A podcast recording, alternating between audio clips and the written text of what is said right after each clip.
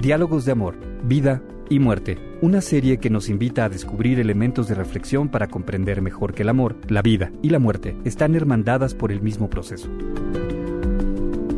Presentada por el sacerdote jesuita Víctor Pérez Valera, quien es licenciado en Filosofía y doctor en Teología. Es catedrático de la Universidad Iberoamericana y su labor de docencia comprende temas tan diversos como antropología teológica, ética para abogados, teoría del derecho y filosofía del derecho. Además es autor de una docena de libros que cubren la misma diversidad de temas. Cada semana nos compartirá una reflexión sobre amor, vida y muerte.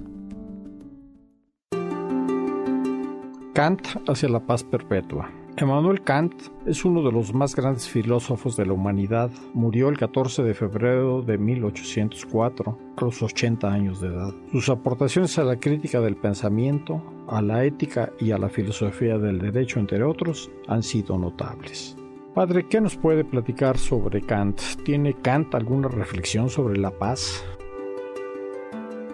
La paz perpetua fue un libro que escribió a los 71 años y es quizá la aportación más importante y práctica del famoso filósofo de Königsberg.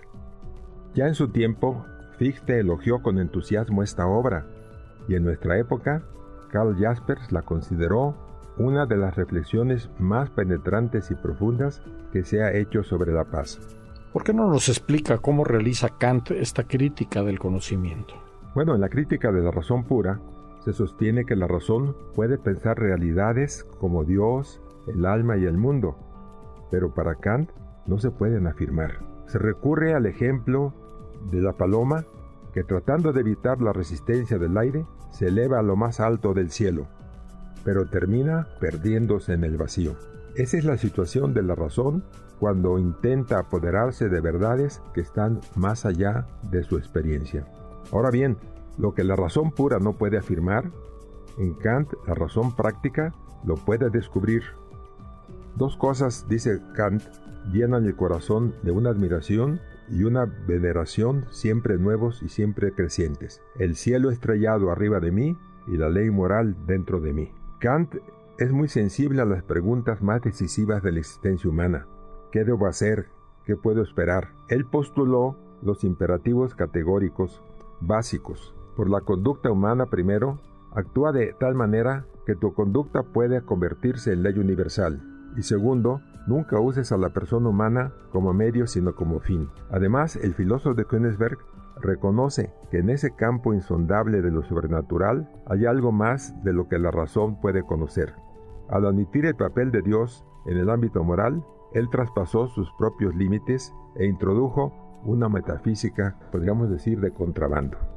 ¿Podríamos profundizar, Padre, en el título hacia la paz perpetua? ¿Puede el ser humano esperar vivir en una paz perpetua?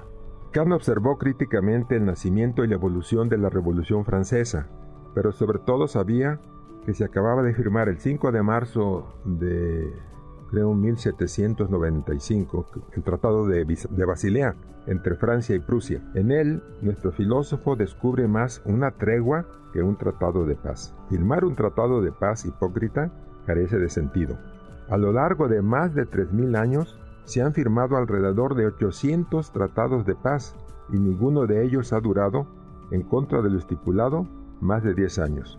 Esto explica el que desde la antigüedad hasta nuestros días se hayan documentado más de 14.000 guerras y solo se haya gozado de 292 años de paz.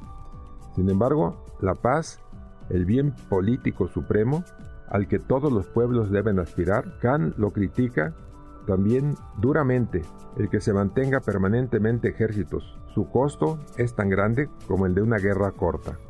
Más aún, pagar a unos hombres para que maten a otros hombres es tratar al hombre como máquina, y eso, para Kant, va contra la dignidad humana, contra la dignidad de la persona.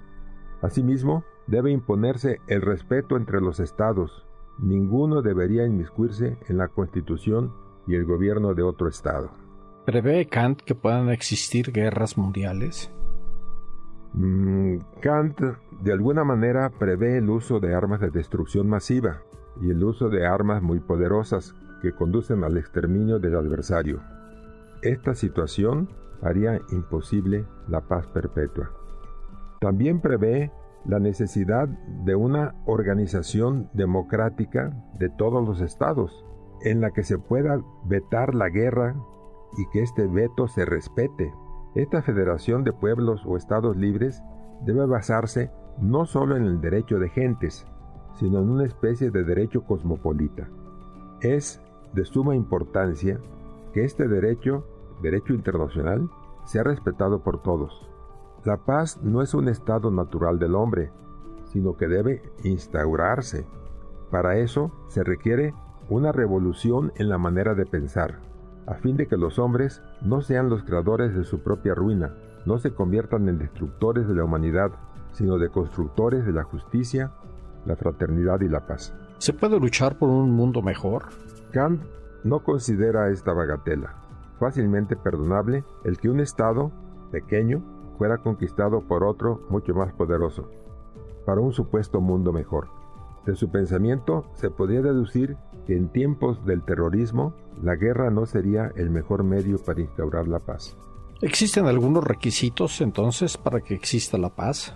La paz auténtica supone varias condiciones, pero un requisito ineludible es el que exista un clima de justicia, especialmente de justicia social. En las encíclicas de los papas sigue siendo de gran utilidad la Pacem in Terris de Juan 23.